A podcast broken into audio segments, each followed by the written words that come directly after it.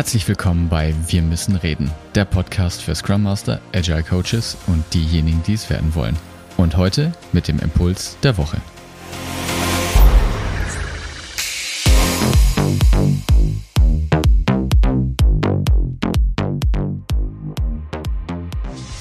In der heutigen Folge geht es um das seltsame Phänomen der Kooperation. Kooperation ist überall, doch eine wirklich interessante Frage ist doch, warum ist Kooperation überhaupt entstanden?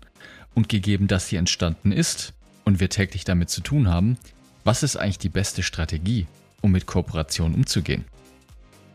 Beginnen wir Ende 1949. Der Kalte Krieg wütet und hält die Welt in Atem. Und es geht um die Vormachtstellungen der Nuklearwaffen zwischen der Sowjetischen Union und Amerika.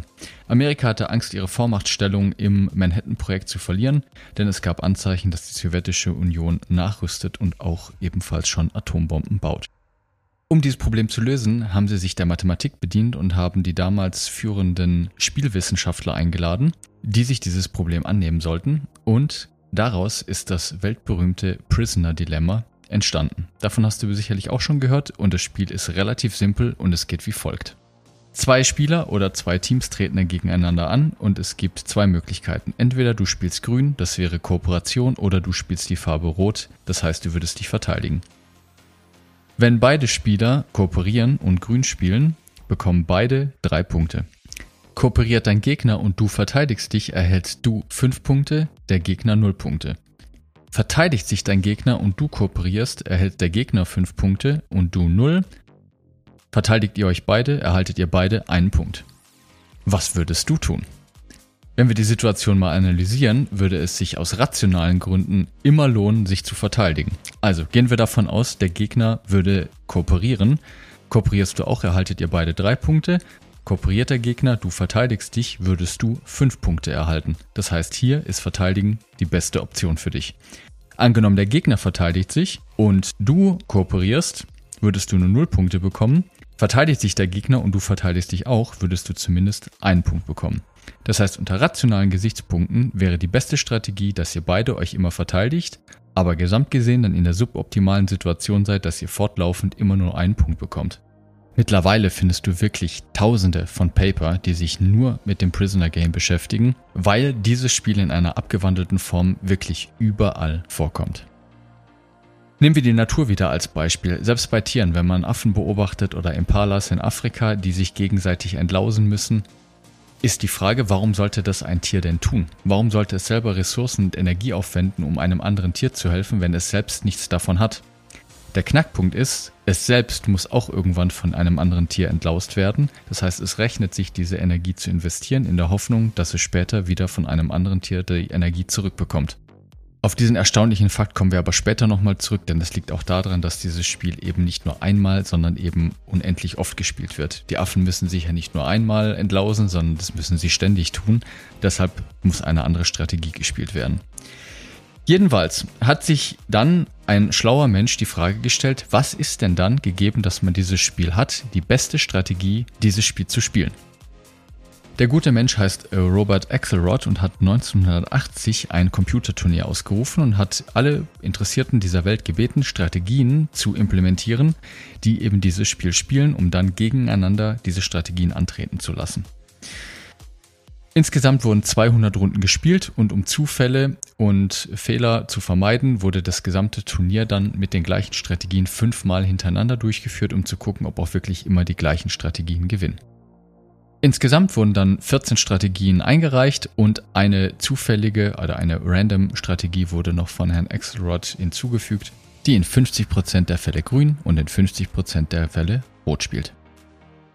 Ich möchte dir ein paar dieser Strategien einfach mal vorstellen, damit du einen Eindruck bekommst. Eine der Strategien ist die Friedman-Strategie. Die könnte man auch übersetzen mit Hab kein Erbarmen. Diese Strategie beginnt damit immer zu kooperieren. Sobald der Gegner allerdings sich einmal verteidigt, verteidigt sich die Friedman-Strategie fortlaufend immer. Das heißt, einmal rot wird immer mit rot beantwortet, ganz egal, wie sich der Gegner dann danach verhält. Eine weitere Strategie ist Jaws zum Beispiel. Auch die beginnt mit Kooperation und verhält sich dann aber hinterhältig, das heißt, es kopiert immer den letzten Zug des Gegners, aber in allen 10% der Fällen schmeißt es einfach mal eine Verteidigung in den Raum, um zu gucken, wie der Gegner darauf reagiert. Und eine etwas kompliziertere Strategie ist die Grasscamp-Strategie. Die würde ich einfach mal als eine Art Tester übersetzen. Die fängt auch an mit der Kooperation und spielt dann aber jede fünfte Runde rot, um zu schauen, ob sie den Gegner ausnutzen kann. Wenn sie merkt, dass der Gegner sich nicht wehrt, spielt er fortlaufend immer rot, um mehr Punkte zu bekommen. All diese Strategien treten dann eben gegeneinander an und es wird eine Rangordnung erstellt und dann geschaut, welche Strategien über die Zeit am besten performt haben. Und jetzt rate mal, welche Strategie gewonnen hat. Wir kennen sie unter Auge um Auge oder Gleiches mit Gleichem vergelten. Im Englischen sagt man Tit for Tat.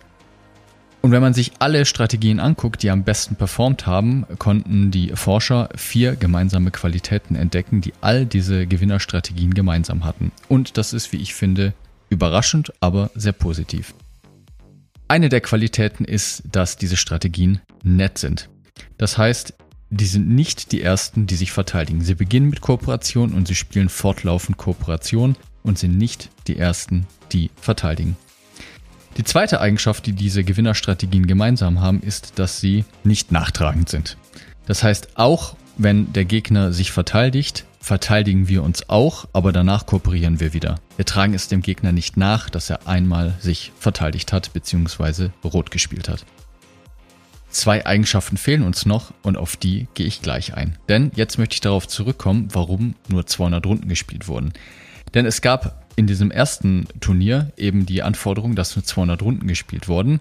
Und nachdem all diese Ergebnisse bekannt waren, auch über die Strategien, die gewonnen haben, hat Herr Axelrod, so clever er war, ein weiteres Turnier ausgerufen, hat aber die Spielregeln etwas angepasst. Er hat in diesem Fall nämlich die Runden nicht auf 200 begrenzt, sondern hat diese Runden zufällig beendet. Das heißt, die Spieler, die, beziehungsweise die Strategien, die gegeneinander angetreten sind, wussten nicht, wie viele Runden gespielt wurden. Denn jetzt entsteht eine andere Dynamik. Stell dir vor, das Spiel endet mit 200 Runden, weißt du, dass du in der 200. Runde dich immer verteidigen solltest, weil warum solltest du kooperieren? Du kriegst mehr Punkte, wenn du dich verteidigst. Wenn du aber in der letzten Runde dich verteidigst, Warum solltest du denn in der vorletzten Runde kooperieren? Dann solltest du dich auch verteidigen. Und so weiter und so fort. Das heißt, das reine Wissen darüber, dass das Spiel nach finiten 200 Runden vorbei ist, beeinflusst die Strategie. Also wurde das ganze Turnier nochmal wiederholt in einem zweiten Durchlauf und jetzt wussten die Strategien nicht, wann das Spiel endet. Das Prozedere war wieder genau das gleiche. Alle Strategien haben gegeneinander gespielt. Es wurden fünf Runden gespielt insgesamt. Und es wurde eine Rangordnung erstellt und festgestellt, welche Strategien gewonnen haben. Und auch hier hat wieder Tit for Tat gewonnen, erstaunlicherweise. Allerdings wurden jetzt unter allen Gewinnerstrategien weitere Eigenschaften identifiziert, die auch in diesem Spiel sich als sehr hilfreich erwiesen haben. Eigenschaften der Gewinnerstrategien 3 und 4. Die dritte Eigenschaft ist, dass sie eben vergelten oder sich wehren. Das heißt, Sie sind kein Pushover, wie man im Englischen sagt. Man lässt sich nicht ausnutzen. Wenn der Gegner rot spielt, antworten wir auch mit rot. Danach kooperieren wir aber wieder. Ja, das heißt Auge um Auge. Wenn mir jemand etwas tut, wehre ich mich natürlich. Aber danach ist wieder vergessen und wir kooperieren. Und die vierte Eigenschaft, auch sehr wichtig, ist glasklar zu sein. Die Random-Strategie hat überhaupt nicht funktioniert, weil die anderen Strategien überhaupt nicht antizipieren konnten, wie sich der Gegenüber verhält. Das heißt, eine klare Strategie zu haben, wie man sich überhaupt verhält, hilft, um ein Vertrauen aufzubauen in das Spiel. Das wirklich Faszinierende an dieser Simulation oder an diesem Spiel ist eben, dass sich ja dadurch eine Moral ergeben hat, die wir auch in unserer Gesellschaft beobachten können. Vielleicht ist es deshalb auch gar nicht so erstaunlich, aber dass man über so ein Computerprogramm quasi die Grundfeste einer Gesellschaft nachbilden kann, finde ich schon sehr faszinierend. Denn wie gesagt, dieses Prinzip findet sich überall. In der Tierwelt vor allen Dingen sehr gut zu beobachten. Und auch bei uns Menschen macht diese Strategie total Sinn. Denn die Interaktion mit den meisten Menschen ist ja nicht nur auf ein einziges Erlebnis reduziert, sondern wir kooperieren fortlaufend. Wir haben als Menschen die besondere Herausforderung, dass wir uns nicht nur um uns selbst kümmern müssen, sondern auch in einem sozialen Kontext eingebunden sind. Das, was heute funktioniert, muss auch morgen, übermorgen und nächstes Jahr und in zehn Jahren noch funktionieren. Und genau deswegen spielen wir ja das unendliche Prisoner Game, wenn man so möchte, weil wir nicht wissen, wann es vorbei ist und deshalb lohnt sich Kooperation. Wir sind darauf angewiesen, dass uns andere auch helfen und deshalb sollten wir anderen helfen. Aber wir sollten uns nicht ausnutzen lassen. Deshalb Tit for Tat, Gleiches mit Gleichem, Auge um Auge.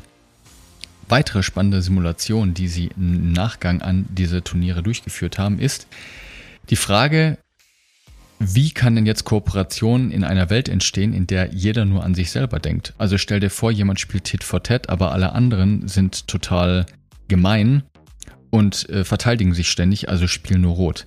Dann hat Tit for Tat natürlich keine Chance. Aber sobald eine Kooperation da ist und zwei dieses Tit for Tat Spiel miteinander spielen, werden sie immer alle anderen überlegen sein, zumindest in Hinsicht, was die Punkte angeht. Das heißt, es lohnt sich, dann auch für die anderen in dieses Spiel einzusteigen. Und das sind sehr, sehr gute Nachrichten. Das heißt, selbst im Kleinen, wenn Kooperation im Kleinen stattfindet, hat diese kleine Gruppe eine Möglichkeit, die gesamte Gruppe drumherum zu infizieren und es besser zu machen. Aber es muss erstmal Kooperation vorhanden sein, damit es überhaupt skalieren kann. Und an dieser Stelle sei auch nochmal wichtigerweise erwähnt, dass es hier nicht um Altruismus geht. Nach sich selbst zu schauen ist kein Verhinderungsgrund für Kooperation. Und sich zu wehren ist essentiell, um nicht von anderen ausgenutzt zu werden. Dann mag der aufmerksame Zuhörer oder die aufmerksame Zuhörerin sich fragen, ja, na gut, aber was ist denn, wenn wir nicht in so einer perfekten Simulationswelt unterwegs sind, sondern auch noch Fehler, zufällige Fehler mit ins System einstreuen? Hier schneidet dann nämlich Tit for Tat überhaupt nicht mehr gut ab. Denn stell dir vor, wenn Tit for Tat gegen Tit for Tat spielt. Beide fangen an mit der Kooperation. Sobald aber einer der beiden wegen zufälliger Fehler im System die gegnerische Handlung als Fehler bewertet oder als Verteidigung bewertet, würde ein Hin und Her entstehen, denn dann würde der andere Spieler auf die Vergeltung oder auf das Rot wieder mit Rot antworten, dann würde der andere Tit-for-Tat-Spieler auf Rot beantworten und so weiter und so fort. Das heißt, es wäre ein gegenseitiges, ständiges Verteidigen. Wenn dann ein weiterer Fehler ins System eingestreut wird und nochmal zusätzlich verteidigt wird, dann wäre man in einem Loop gefangen und es würde fortlaufend beide nur noch durchgehend sich verteidigen. Und dann landen sie natürlich in der suboptimalen Situation und würden beide nur noch fortlaufend einen Punkt bekommen. Hier ist dann die Lösung, um aus diesem Loop herauszukommen, immer öfter, also in ungefähr 10% der Fälle, so beschreibt es das Team von Axelrod, vergebend zu sein. Das heißt, man würde nur noch in allen neun von zehn Fällen sich verteidigen, wenn sich auch der Gegner verteidigt. Das heißt, der Gegner spielt rot und ich würde nicht immer mit rot antworten, sondern nur eben in neun von zehn Fällen. So habe ich die Möglichkeit, dass wenn man sich in einem Loop gefangen hält, aus diesem Loop wieder herauszubrechen. Und diese Strategie hat dann wiederum auch in dem unendlichen Prisoner Game mit Abstand gewonnen. Und auch die Weltmächte haben daraus gelernt. Denn Ende der 80er, und das ist ja allseits bekannt, hat eine gegenseitige Abrüstung begonnen. Es wurde wieder mehr kooperiert und die Nuklearwaffen wurden Stück für Stück wieder abgerüstet. Also, am Ende gut, alles gut. Und was lernen wir jetzt als Scrum Master, Agile Coaches oder Organisationsentwickler daraus?